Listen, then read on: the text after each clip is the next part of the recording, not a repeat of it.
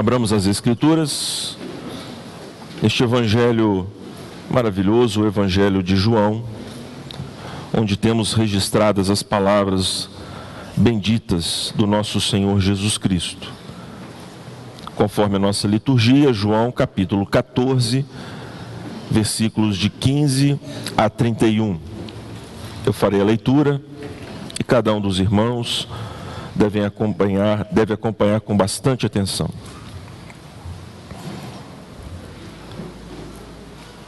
João 14, versículos de 15 a 31. Diz assim o nosso Senhor Jesus Cristo: Se vocês me amam, obedecerão aos meus mandamentos. E eu pedirei ao Pai, e ele lhes dará outro conselheiro para estar com vocês para sempre. O Espírito da Verdade o mundo não pode recebê-lo porque não vê nem o conhece. Mas vocês o conhecem, pois ele vive com vocês e estará em vocês. Não os deixarei órfãos, voltarei para vocês. Dentro de pouco tempo o mundo não me verá mais. Vocês, porém, me verão, porque eu vivo, vocês também viverão. Naquele dia compreenderão que estou em meu Pai, vocês em mim e eu em vocês. Quem tem os meus mandamentos e lhes obedece, esse é o que me ama. Aquele que me ama será amado por meu Pai, e eu também o amarei e me revelarei a ele. Disse então Judas, não Iscariotes: Senhor, mas por que te revelarás a nós e não ao mundo? Respondeu Jesus: Se alguém me ama, obedecerá à minha palavra. Meu Pai o amará, nós viremos a ele e faremos nele morada. Aquele que não me ama não obedece às minhas palavras. Estas palavras que vocês estão ouvindo não são minhas, são de meu Pai que me enviou. Tudo isso lhes tenho dito enquanto ainda estou com vocês. Mas o conselheiro, o Espírito Santo, que o Pai enviará em meu nome, lhes ensinará todas as coisas e lhes fará lembrar tudo o que eu lhes disse. Deixo-lhes a paz, a minha paz lhes dou. Não a dou como o mundo a dá. Não se perturbe o seu coração, nem tenham medo. Vocês me ouviram dizer: Vou, mas volto para vocês. Se vocês me amassem, ficariam contentes porque vou para o Pai, pois o Pai é maior do que eu. Isso eu lhes digo agora, antes que aconteça, para que quando acontecer, vocês creiam. Já não lhes falarei muito, pois o príncipe deste mundo está vindo. Ele não tem nenhum direito sobre mim. Todavia é preciso que o mundo saiba que eu amo o Pai e que faço o que meu Pai me ordenou. Levantem-se, vamos daqui. Vamos orar ainda mais uma vez, irmãos. Senhor amado, estamos diante de um texto da tua palavra importantíssimo, como é todas as escrituras, como são todas as escrituras, mas este texto em particular, Senhor, nos fala a respeito da relação que há entre o Senhor Deus nosso Pai, o teu Filho Jesus e o teu Santíssimo Espírito. E também, ó Deus, como nós fomos inseridos na vida do Senhor, através da obra da redenção e a habitação do Espírito em nós. Ajuda-nos, ó Deus, a não distorcermos a tua palavra, a considerarmos os teus escritos, os escritos de Cristo e do teu Espírito, com toda reverência, com todo temor, crendo a Deus que o Senhor há de falar conosco poderosamente nesta manhã.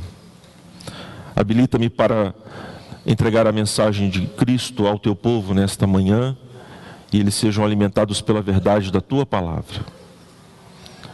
Nós te rogamos no nome daquele que vive e reina, o Senhor Jesus Cristo. Amém.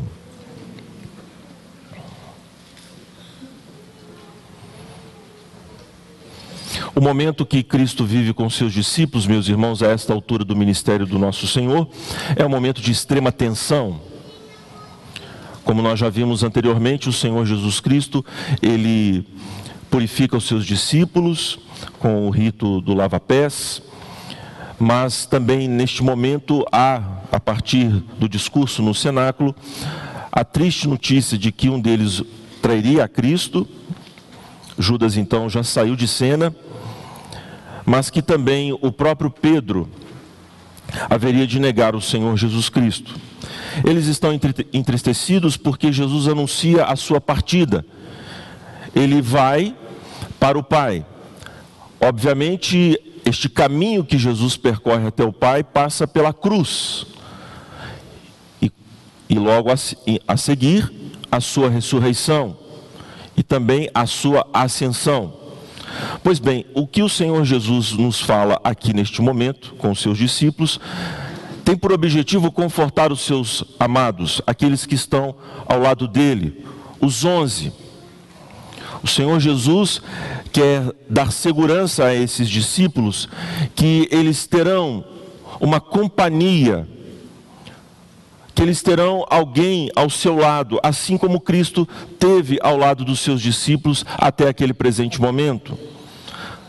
O Senhor Jesus quer que eles creiam nele, que confiem nele, pois mesmo ausente, o Senhor Jesus estará com eles. Assim, então, irmãos, nós temos neste trecho que acabamos de ler, três porções que nos falam a respeito deste Espírito Santo que o próprio Jesus vai enviar da parte do Pai para o auxílio do seu povo. Eu quero que os irmãos então detectem comigo esses três momentos do texto que são importantes para, a, para nós compreendermos esta ação do Espírito na igreja, no meio do povo de Deus. Dos versículos de número 15, de número 15 a 17, nós temos então a promessa do Espírito. Do versículo de número 18 a 24, nós temos a presença do, de Cristo pelo Espírito. A presença de Cristo pelo Espírito. E do versículo de número 25 até o versículo 31, nós temos o guiar do Espírito pelo triunfo de Cristo. O guiar do Espírito pelo triunfo de Cristo. Cristo está falando particularmente, meus irmãos, da sua ascensão. Ele está falando, obviamente, daquele tempo entre a sua primeira vinda e a sua segunda vinda. Nós vamos verificar isto claramente no texto.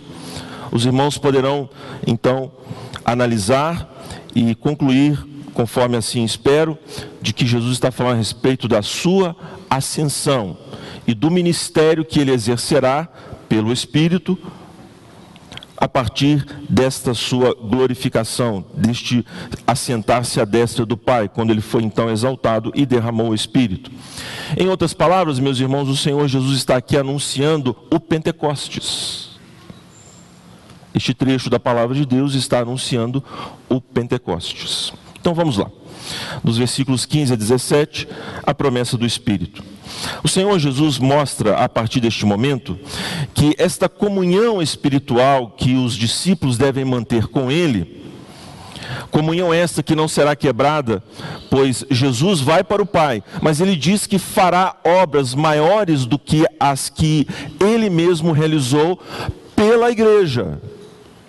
O Senhor Jesus fará obras maiores. Veja no versículo que, no, que antecede o nosso texto ele promete que responderá às, às orações dos crentes e que eles farão coisas maiores. Veja o versículo de número 12. Digo-lhes a verdade: aquele que crê em mim fará também as obras que tenho realizado, fará coisas ainda maiores do que estas, porque eu estou indo para o Pai. E eu farei. Então quem vai fazer é Cristo através da igreja. E eu farei o que vocês pedirem em meu nome, para que o Pai seja glorificado no Filho. O que vocês pedirem em meu nome, eu farei. Então, se houver esta união, se, a, se acontecer esta comunhão íntima, Cristo Jesus fará obras maiores através da igreja.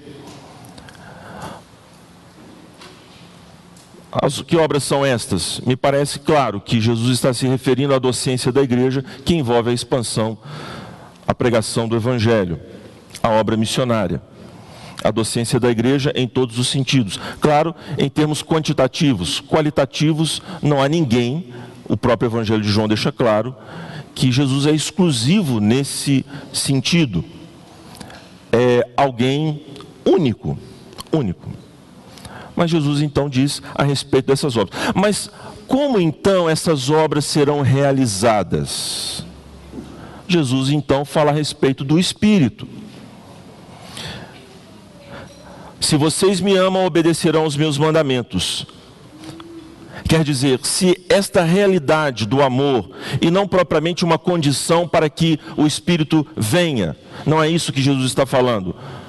Olha, vocês me amam, então eu faço o que vocês querem. Não é isso que Jesus está dizendo. Ele está dizendo: se é fato que este amor está em vocês, nós vamos entender claramente isso ainda, que Jesus está mostrando, atestando uma realidade, com o prosseguimento do texto, nós vamos ver.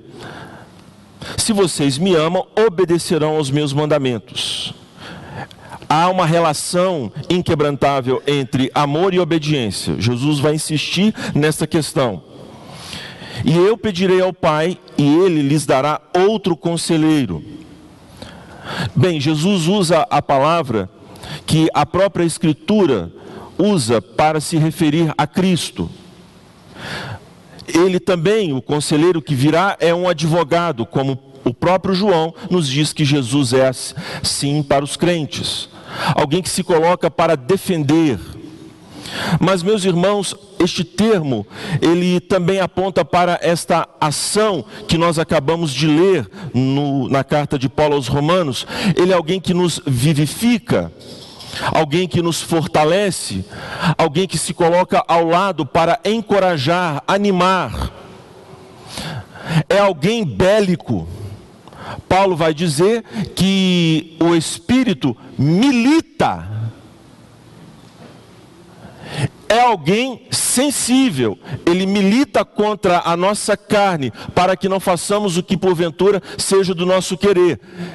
E tal é a sua militância, a sua batalha conosco, que Paulo então diz para que nós não entristeçamos o Espírito de Deus, com o qual fomos selados para o dia da redenção. Ele é sensível esta relação. Obviamente, meus irmãos, que Paulo está falando em termos humanos, com sentimentos humanos, para que nós compreendamos como o Espírito repele aqueles, meus irmãos, que vivem em desobediência. É óbvio que o Espírito Santo não nos abandona completamente, mas às vezes passamos por sequidão de estio, passamos por momentos de obscuridade, e esses momentos de provação esses momentos trevosos são momentos em que o Espírito Santo ele está ainda militando conosco, mas nós nos deparamos com uma situação como se Deus estivesse longe de nós. É claro que ele não está longe, porque mesmo quando está longe, na nossa percepção humana, ele está muito perto, está nos disciplinando então, é, este ajudador, este conselheiro, que não é outro no sentido de completamente diferente, a palavra grega para outro é alguém que, embora diferente de Jesus, tem o seu ministério igual, da mesma natureza. E nós vamos ver, meus irmãos, esta correlação entre a pessoa de Cristo e o seu Espírito, o Espírito Santo. O mundo odeia Cristo e também o Espírito. Cristo dá testemunho do Pai, O Espírito também testemunha acerca do Pai e do Filho, e assim por diante. Este conselheiro estaria para sempre com os discípulos, para estar com vocês para sempre. É uma união infinita em termos de duração, constante, que jamais pode ser interrompida pelo próprio homem. É o próprio Deus que envia o seu Espírito a favor da igreja, cumprindo a promessa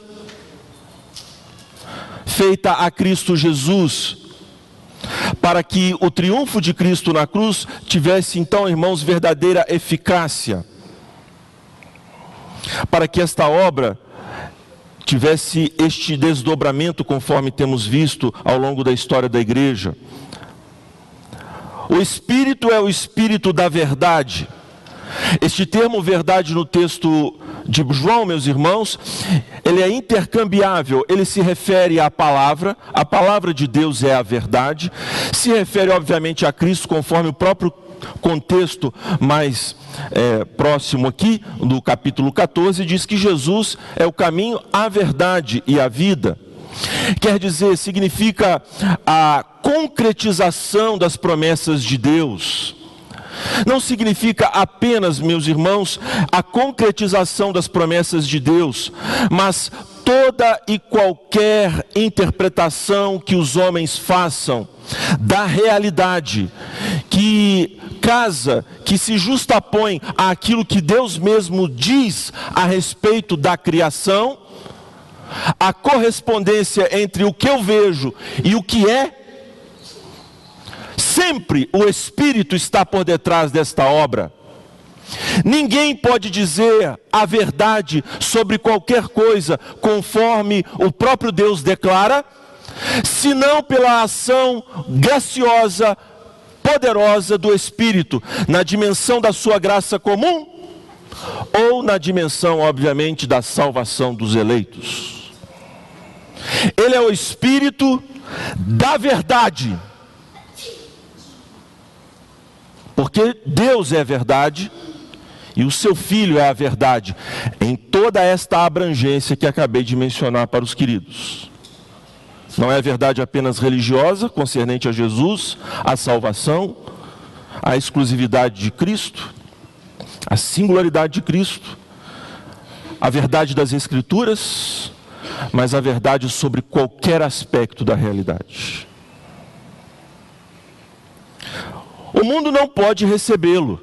Aqui então está, irmãos, o antagonismo. Cristo está falando, meus irmãos, não é da onipresença divina, pois Deus está em todo lugar. Mas há uma presença que ele comunica, a sua imanência se desdobra, se desdobra de uma maneira íntima no coração dos homens.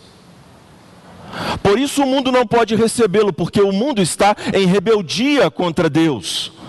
O mundo é oposto a Deus. O mundo odeia a Deus. Observe, não é a criação que envolve o próprio homem, mas é a atitude do homem, a atitude dos homens, o pecado dos homens. O mundo não pode recebê-lo porque não vê, nem o conhece. Não há uma relação, portanto, pactual. Não há algo imprescindível que manifesta a presença deste Espírito. Alguém tem que se colocar como substituto deste homem para reconciliar o homem com Deus, através de uma justiça perfeita, seja punindo os pecados deste homem, ou obedecendo em favor deste homem. Ora, foi esta a pedagogia do Espírito no Antigo Testamento, levando através da lei como aio os crentes a crerem no Messias vindouro, e assim o é agora, irmãos. Portanto, não há como desfrutar, fruir deste Espírito, senão através da obra do próprio Cristo.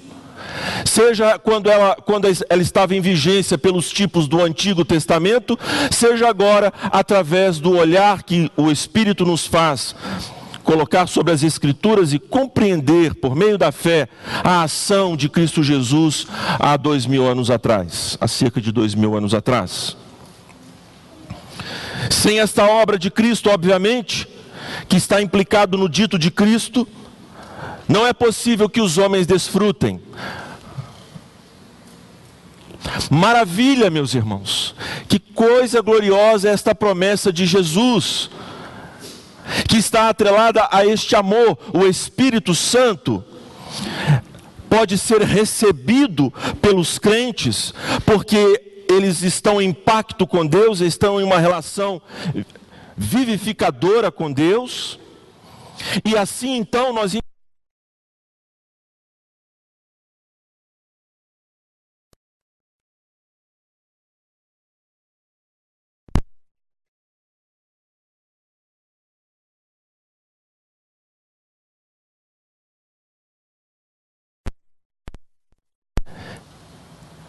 aquilo que o próprio Ezequiel também nos promete. Que diz, obviamente, respeito, ambos os profetas estão falando desta profecia, que tem cumprimento parcial nos dias da volta do exílio do povo de Israel, do exílio babilônico. É por isso que nós cremos firmemente que os crentes do Antigo Testamento tinham o Espírito Santo. Vamos ver hoje que nós temos o Espírito, assim como os apóstolos, de um modo diferente, distinto. Uma forma mais abundante. Mas os crentes do Antigo Testamento tinham que ter o Espírito, porque nós vemos aqui Paulo falando que quem não tem o Espírito de Cristo, esse tal não é dele. Então a, a profecia de Jeremias e Ezequiel tem seu cumprimento lá também naquele trecho. Mas, obviamente, o texto bíblico está apontando para os dias de Cristo, os dias do Messias em que a sociedade messiânica que se ergueria a partir desta obra triunfante de Cristo, desfrutaria do Espírito, porém dentre vós o meu Espírito, é a profecia de Ezequiel. De Ezequiel.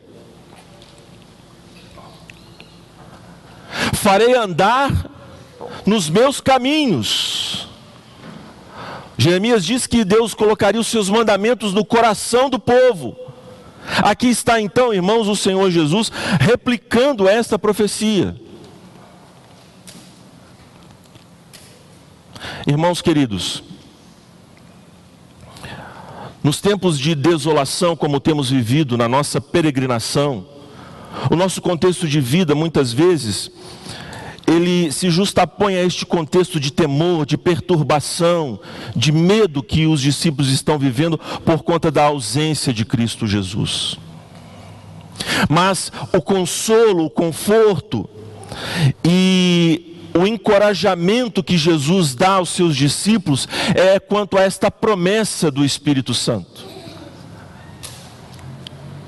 Esta promessa do Espírito, meus irmãos, é o que nós precisamos compreender e é o que nós temos desfrutado a partir do Pentecostes. Este Espírito, ele tem nos fortalecido. É certo, irmãos, que a nossa percepção tosca, tola, infantil, muitas vezes nós achamos que estamos sozinhos na caminhada mas o tempo todo nós temos ao nosso lado e dentro de nós mais do que uma força, porque também o Espírito é um Espírito poderoso, mas não somente, nós temos uma pessoa caminhando conosco, vendo as nossas misérias, vendo os nossos momentos de dúvida. E é interessante, irmãos, porque eu e você podemos atestar esta realidade. Outrora, nós estávamos neste ódio do mundo, sem Deus no mundo. E quando então fomos habitados pelo Espírito Santo, quando ele se fez o nosso quando ele começa a exercer este ministério que aqui Cristo Jesus anuncia sobre nós, nós passamos a amar a Jesus. nós passamos a sentir desgosto por conta dos nossos pecados. E meio que num misto de remorso e verdadeiro arrependimento, nós muitas vezes somos contristados, contristados por Deus, pelo seu Espírito, para um verdadeiro arrependimento diante de Deus, e isto cotidianamente. De modo que brotou em nós, não apenas irmãos, esta, este arrependimento, mas uma coragem, um destemor, mesmo sujos, mesmo muitas vezes impuros, voltando ao vômito dos nossos pecados, somos tomados de um destemor para nos aproximarmos de Deus e recebermos graça em ocasião oportuna. É o próprio Espírito que nos impulsiona a esta atitude corajosa. Eu sei que eu sei o que eu fiz, mas mesmo assim eu entrarei na presença de Deus, porque eu sou guiado por Deus. Eu não consigo odiar a Cristo, eu só consigo amá-lo muitas vezes mal e porcamente. Mas sem Ele eu não posso mais viver. E o que recebemos, meus irmãos, invariavelmente, é o consolo, o conforto, o encorajamento e a plenitude do Espírito.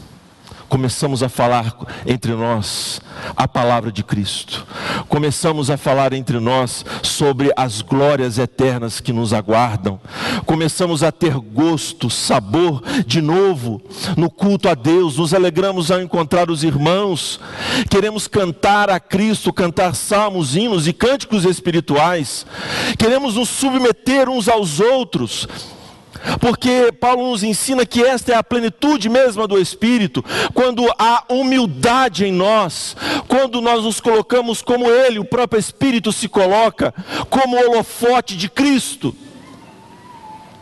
Eis aí então o encorajamento para nós outros nesta manhã.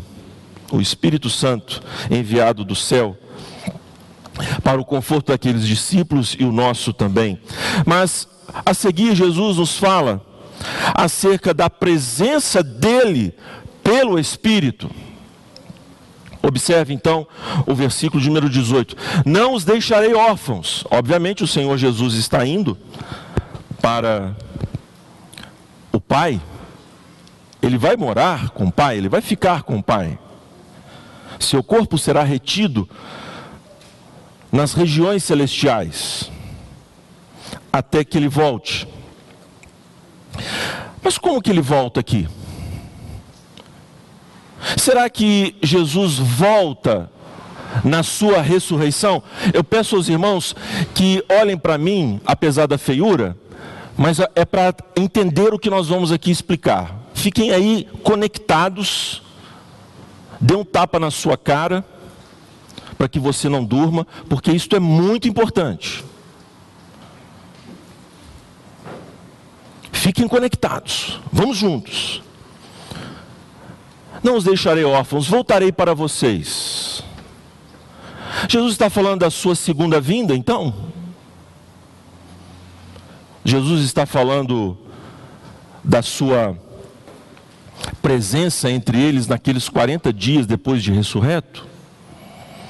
Não pode ser, meus irmãos, a segunda vinda, e não pode ser a sua ressurreição. Obviamente, irmãos, atentai para isso também. João vê a ascensão de Jesus, porque ele já disse que o Senhor Jesus, indo ao Pai, rogará ao Pai para enviar o Espírito. Ele está falando deste período entre a primeira e a segunda vinda de Cristo. João vê esta ascensão de forma tríplice. Quer dizer, esta ascensão de Jesus implica a sua morte, implica a sua ressurreição e, obviamente, a sua ascensão. Esta é a ênfase do seu evangelho, de Cristo entrar no mundo, sair do mundo e ir para o Pai. Ninguém jamais subiu ao céu, senão aquele que de lá desceu. Eu entrei no mundo, saio do mundo. E o foco, mesmo após a ressurreição de Jesus, o Senhor Jesus diz para não tocar nele, porque ele ainda não subiu para o Pai. O foco permanece. Mais detalhes sobre a, os dias da ressurreição de Jesus são, são tratados por outros evangelistas, como por exemplo Lucas.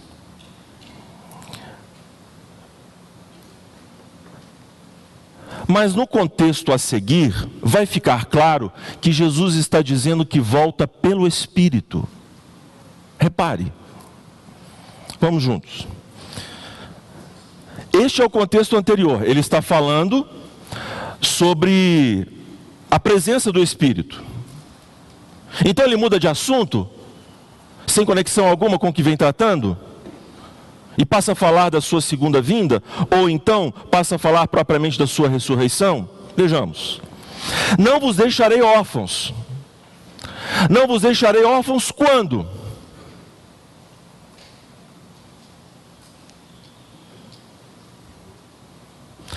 Porque se ele vai para o Pai, fica apenas 40 dias na sua ressurreição, ele deixa os discípulos órfãos. Não vos deixarei órfãos. Quer dizer, ele estará com esses discípulos até a sua morte e depois dela. Voltarei para vocês. Pastor, fala logo, vamos lá. É para botar sal na sua boca. Dentro de pouco tempo o mundo não me verá mais, a sua morte, obviamente. Vocês, porém, me verão, porque eu vivo. Vocês também viverão. Claro que está implicada aqui a ressurreição. Mas observe mais adiante, naquele dia, naquele dia, compreenderão que eu estou em meu Pai vocês em mim e eu em vocês. Quem tem os meus mandamentos e lhes obedece, esse é o que me ama. Aquele que me ama será amado por meu Pai, e eu também o amarei e me revelarei a ele. Então Jesus disse que aquele que me ama, não só os discípulos, mas todos aqueles que creem nele, Jesus se revelará a ele. Esta revelação é a presença que Jesus está dizendo que estará com eles. Então, Jesus está anunciando um tempo futuro. Não pode estar falando do seu corpo físico ressurreto. E ele vai se manifestar como? Em carne? Não. Ele, veja o que ele vai dizer. Disse então Judas, não Iscariotes: Senhor, mas por que te revelarás a nós e não ao mundo? Respondeu Jesus: Se alguém me ama, Agora ele vai dizer que revelação que é essa, que presença que é essa que não deixa os discípulos órfãos. Ele vai dizer: se alguém me ama, obedecerá a minha palavra, meu Pai o amará, nós viremos a ele e faremos morada nele. É a habitação do Pai e do Filho, a revelação de Jesus, é a presença, a companhia de Jesus habitando nos seus discípulos. Agora, atentai.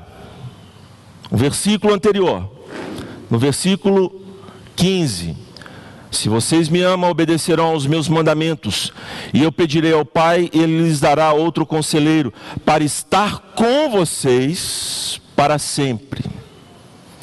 O Espírito da Verdade então, o Espírito Santo, na medida em que ungia a Cristo ao seu ministério, os discípulos tinham esta convicção de que o Espírito Santo estava ungindo a Cristo Jesus. O mundo não pode recebê-lo porque não vê nem o conhece, mas vocês o conhecem agora. Vocês conhecem o Espírito. Mas há algo do Espírito que vocês ainda vão provar. Mas vocês o conhecem, pois ele vive com vocês e estará em vocês a habitação do Espírito, ok? Essa habitação do Espírito está em paralelo com a habitação do Pai e do Filho. Ora, então, quem manifesta a presença do Cristo Todo-Poderoso, que está sentado à destra de Deus, aqui na terra? O Espírito Santo. O Espírito Santo, meus irmãos, apresenta-nos a Cristo Jesus como se aqui e agora ele estivesse em carne e osso. E melhor, porque muitos o viram em carne e osso, mas não creram nele. O Espírito Santo, meus irmãos, nos dá entendimento de que, embora não vendo, nós cremos. E Pedro vai dizer que este crer é maravilhoso.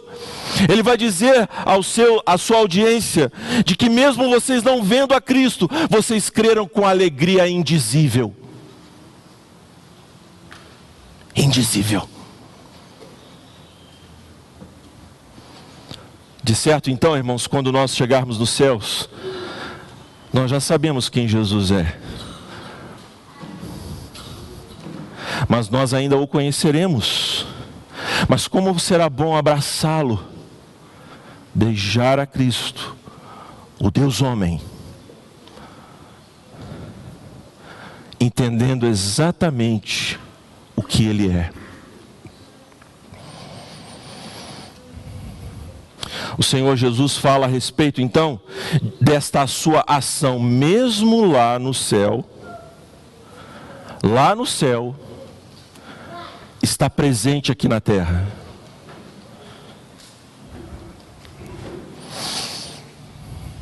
Irmãos, nós muitas vezes olhamos para estas pessoas do Novo Testamento e achamos que elas tiveram uma vida privilegiada ao viverem ao lado de Cristo Jesus. Com certeza foi um grande privilégio.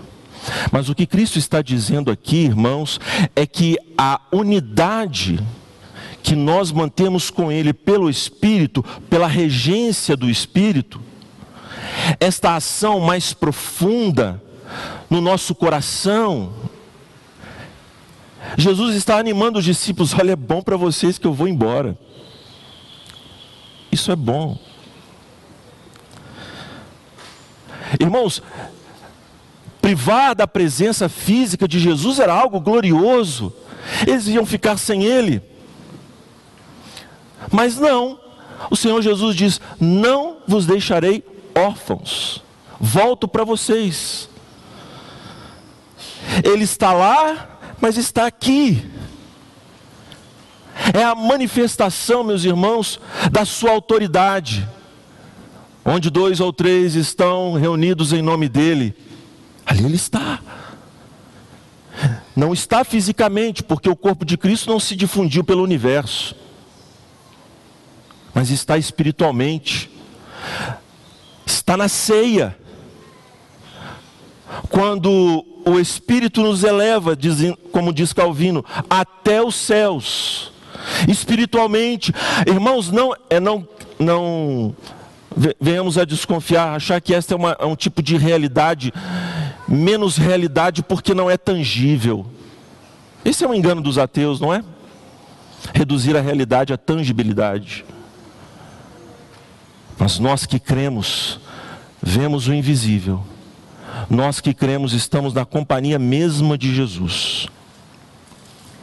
Mas ele coloca aqui, irmãos, como algo unido o fogo ao calor, os mandamentos. As pessoas devem obedecer a Cristo Jesus. Se alguém me ama, obedecerá a minha palavra. Meu Pai o amará, nós viremos a Ele e faremos morada nele.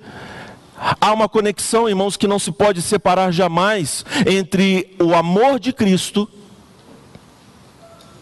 a obediência à Sua palavra e a habitação do Espírito. Ser habitado pelo Espírito significa amar a Jesus, significa obedecer a Jesus. Se o amamos, guardamos os seus mandamentos e somos habitados pelo Pai e o Filho e o Espírito que comunica esta presença. De sorte que é impossível alguém viver deliberadamente em desobediência a Cristo Jesus, e isso de maneira habitual, sem sequer em, em, algum momento da sua vida se arrepender amargamente por qualquer pecado que cometa contra Cristo, e assim ainda dizer que é servo deste Cristo. Não, irmãos, porque a nova aliança, esta aliança que produz uma presença abundante de Deus em nós, nos leva, nos fortalece, mais do que os crentes do Antigo Testamento. Então estamos aqui adentrando este terreno santo da nova aliança. Os crentes, meus irmãos, são poderosamente assistidos por Deus para cumprirem a palavra do Senhor. E nós muitas vezes, irmãos, nos complicamos nas nossas ignorâncias. Nós queremos expressar o nosso amor a Deus através de sentimentos tão somente. Mas as Escrituras nos ensinam, irmãos, que mais do que sentimentos, palavras ao vento, o amor se revela de maneira concreta. Observe, irmãos, que é certo que alguém pode obedecer de forma externa os mandamentos da lei do Senhor, mas a presença de Deus em nós, o amor de Deus é derramado em nosso coração pelo Espírito que nos foi outorgado. Nós só o amamos porque Ele nos amou primeiro. Assim, este impulsionamento do amor, meus irmãos, nos leva a querer a obedecer a Deus, obedecer a Cristo, a imitar a Cristo. E esta palavra de Cristo, palavra esta que será usada pelo Espírito, é a palavra de Deus. Jesus diz que isto agrada o Pai. Então, irmãos, se nós queremos desfrutar da presença de Cristo, devemos então obedecer os seus mandamentos. Se nós queremos ser cheios do Espírito Santo, nós devemos falar em línguas.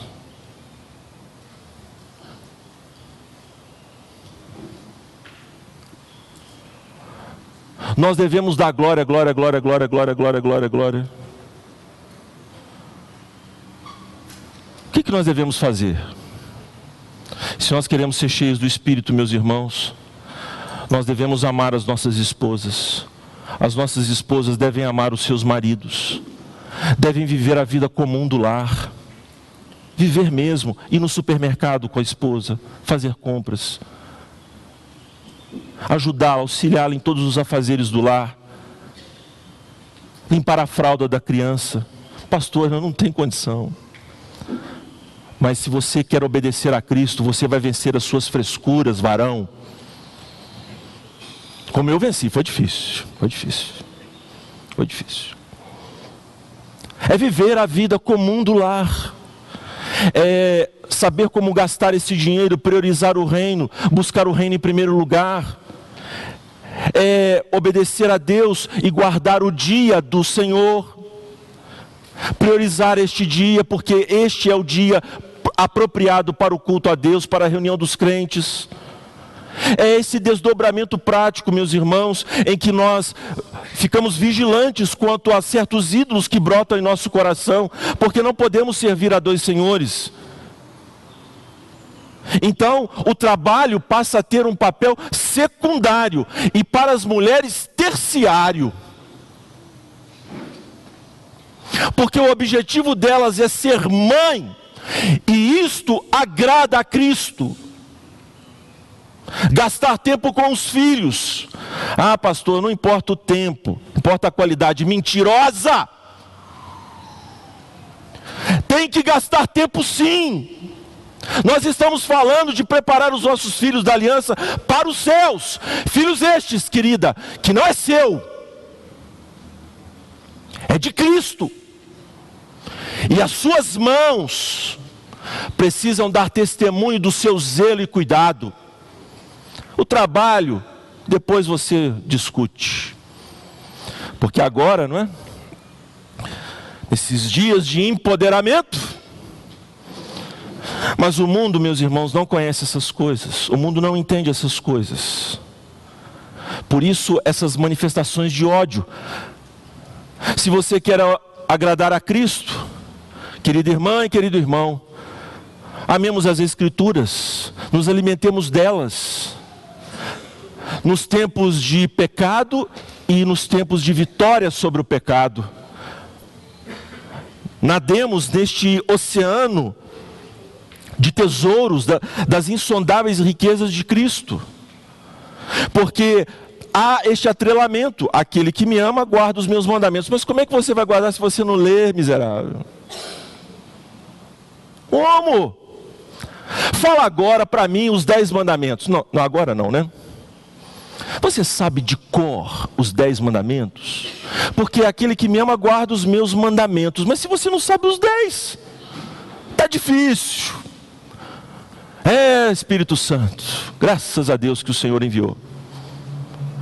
Porque veja o testemunho ridículo que nós temos dado, meus irmãos. Ridículo.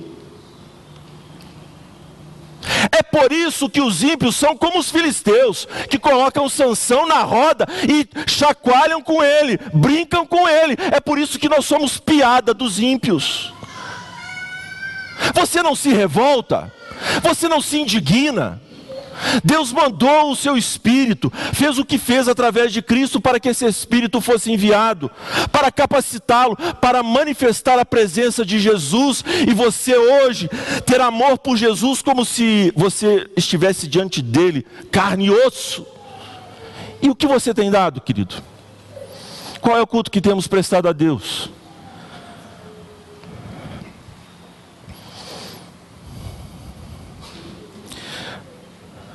Versículo 25 ao final. Jesus vai terminar a sua palavra. Tudo isso lhes tenho dito enquanto ainda estou com vocês. Jesus antevê o seu triunfo. E o seu triunfo pelo guiar do Espírito.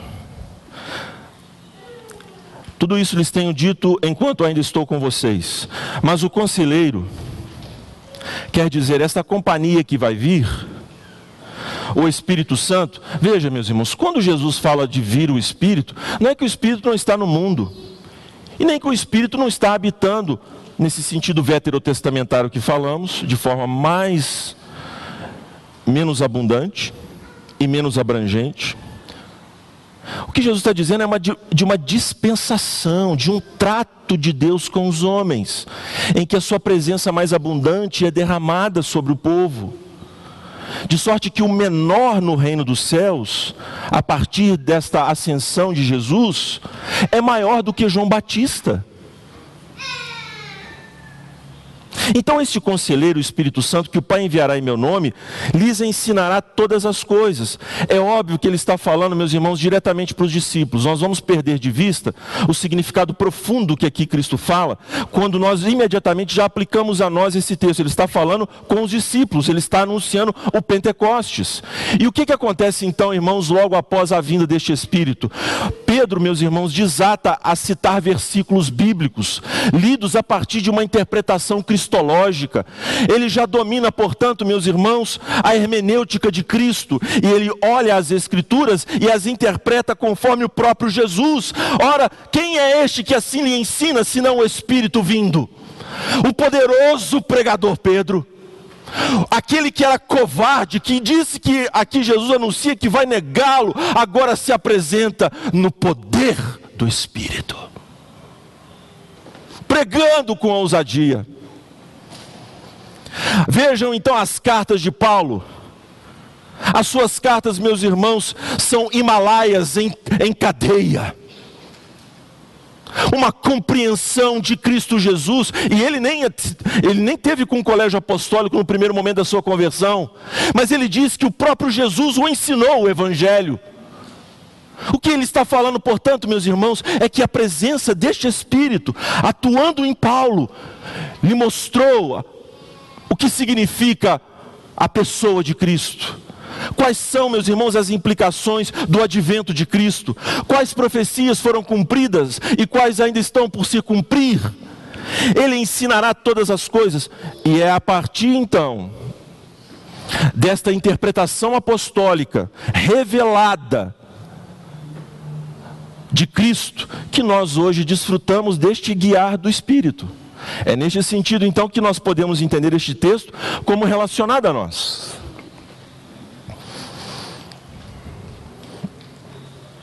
É este triunfo de Cristo, meus irmãos, que nos faz ser assistidos por esse Espírito. Veja, Jesus cobrou o amor, cobrou o amor manifesto através dos mandamentos.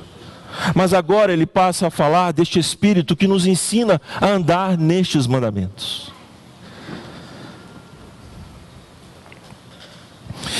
Eu conecto, meus irmãos, essa paz que Jesus diz aqui, deixo-lhes a paz, a minha paz lhes dou, obviamente, meus irmãos, com a presença do Espírito, Espírito de paz, que produz em nós o fruto paz. Paz.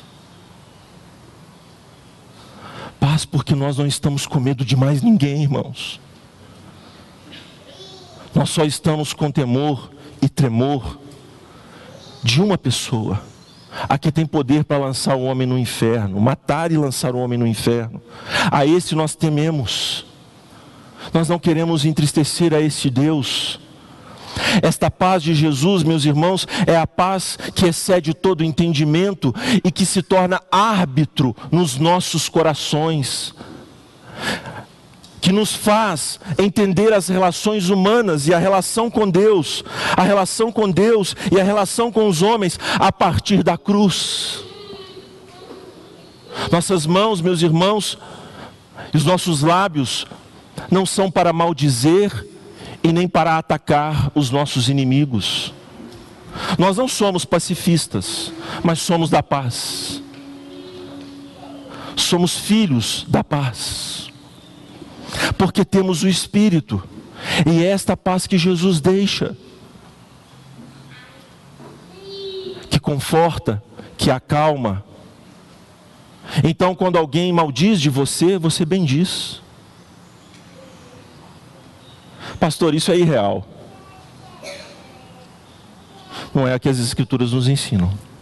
Os filhos de Deus são caracterizados por essa paz. Não há dor como o mundo a dá. O mundo nos dá um armistício, um cessar-fogo. Eu te atiro, você me atira, mas vamos ver então se na próxima bala a minha é maior do que a sua. E nessa desconfiança, opa, é melhor não fazer nada. Eu acho que o Irã não vai fazer nada, nem bala de festim. Também, né? E aí? Mas isso não é paz. Isso é armistício. É essa paz que o mundo dá. A paz dos primeiros 10, 15 minutos da maconha. A paz da bebedice. A paz do rock and roll. Que é furtiva, fugidia, fugaz. É essa paz que você quer? Para escapar dos problemas desta vida? É essa paz que você quer que não, não, você não sofra? Eu preciso me preservar, não, não pode doer, não pode doer porque eu sou sensível. Amado, a paz que Cristo está nos dando é a paz que no meio da guerra nós estamos seguros. É esta paz que nos conforta nos momentos mais aflitivos mais difíceis.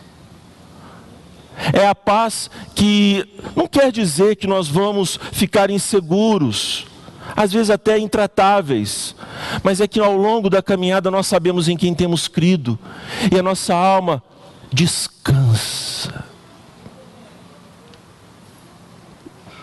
E as nossas esperanças são renovadas. Veja no versículo 28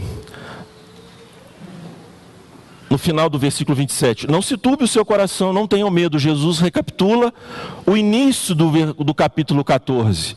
Então, esta porção do texto está conectada com o início do capítulo 14. Tudo isso que ele está falando tem a ver com o início do capítulo 14. No versículo 28, veja o que Jesus diz. Atente aqui, irmãos, vai delongar, mas nós precisamos tratar. Vocês me ouviram dizer: Vou, mas volto para vocês. Nós já temos afirmado que Jesus diz que volta para nós, volta para nós pelo seu Espírito, porque logo em seguida diz ele: Se vocês me amassem, ficariam contentes, porque vou para o Pai. Afinal, Jesus, o senhor vai ou vai ficar? As duas coisas. Vou fisicamente e volto espiritualmente. Ainda tem gente que fala assim: tem pregador que prega complicado. É, tem gente que dificulta a nossa vida. Mas Jesus, hein? Por enigmas, ele assim então incitava os seus discípulos a exercerem a sua mente, a sua, a sua capacidade de raciocínio.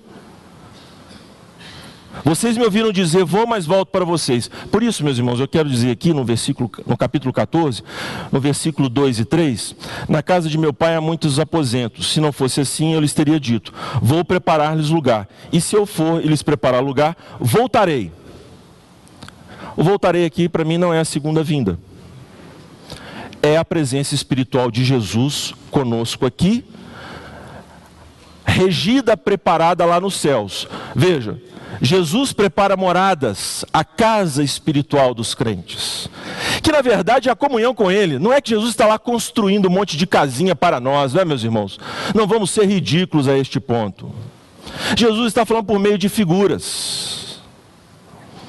Ele vai, ele vai preparar lugar. Mas ele não diz lá em Mateus que desde a fundação do mundo o reino já está preparado, ele está se referindo, obviamente, meus irmãos, à sua obra de morte, ressurreição e ascensão. Este é o preparo para que nós habitemos os céus, para que nós tenhamos comunhão com Deus, nós precisamos da, da maldição do pacto cumprida, para que os benefícios do pacto venham até nós. Então Jesus vai preparar, voltarei, e os, os levarei para mim. Os levarei. Essa é a tradução escolhida pela NVI porque ela já está enviesada. Mas a King James, outras traduções, traduzem levarei por receber. Receber, que é a palavra usada por João no capítulo 1. Corra lá comigo, vai rápido, vamos lá. Capítulo 1, Veja, versículo. Versículo 10. Aquele que é a palavra estava no mundo e o mundo não foi feito, o mundo foi feito por intermédio dele. Mas o mundo não o reconheceu. Veio para o que era seu, mas os seus não o receberam. Receberam aí é a palavra lá de João. Ah, pastor, mas não quer dizer que a mesma palavra ocorrendo significa a mesma coisa. Bom, o meu entendimento, meus irmãos, é que o contexto diz que esse receber de Jesus, esse receber de Jesus, é essa recepção para Ele mesmo. E observe, atentai, por favor. Ele diz que vai voltar. E lá no texto, no trecho que nós lemos, ele diz: Não vos deixarei órfãos, voltarei para vós. Agora no versículo 18, vocês me ouviram dizer: quando? No versículo 18 e não no versículo 3? Vocês julguem. Vocês me ouviram dizer: Vou, mas volto para vocês. Então, irmãos, Jesus está lá preparando morada. E ele faz o Espírito preparar morada aqui. Ele volta.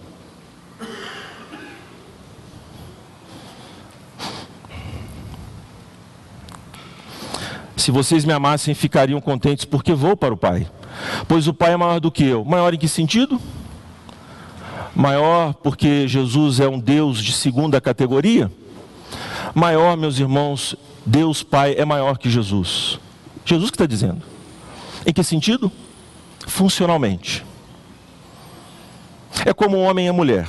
Nós somos seres humanos. Mas as Escrituras dizem que o homem é o cabeça da mulher. Assim como Deus o Pai é o cabeça de Cristo, assim o homem é o cabeça da mulher. Funcionalmente, então, o homem é maior do que a mulher. Exerce liderança. Não quer dizer que a mulher é burra ou ela é menos humana por causa disso, mas é por conta da função.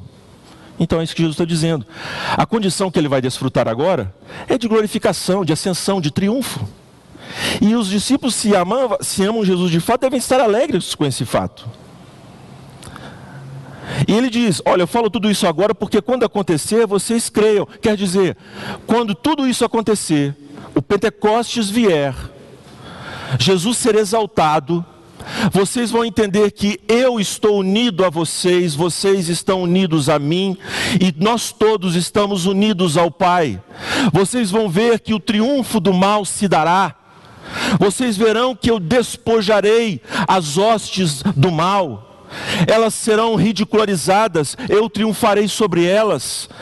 Já não lhes falarei muito, pois o príncipe deste mundo está vindo e ele não tem nenhum direito sobre mim. Este é o triunfo de Jesus, a sua vida ilibada, perfeita. Não poderá jamais, meus irmãos, ser usada por Satanás nenhuma manchinha para acusar Jesus. Ele obedeceu à lei de modo perfeito. Satanás conhece a lei e ele sabe que Jesus humilha a lei na sua carne.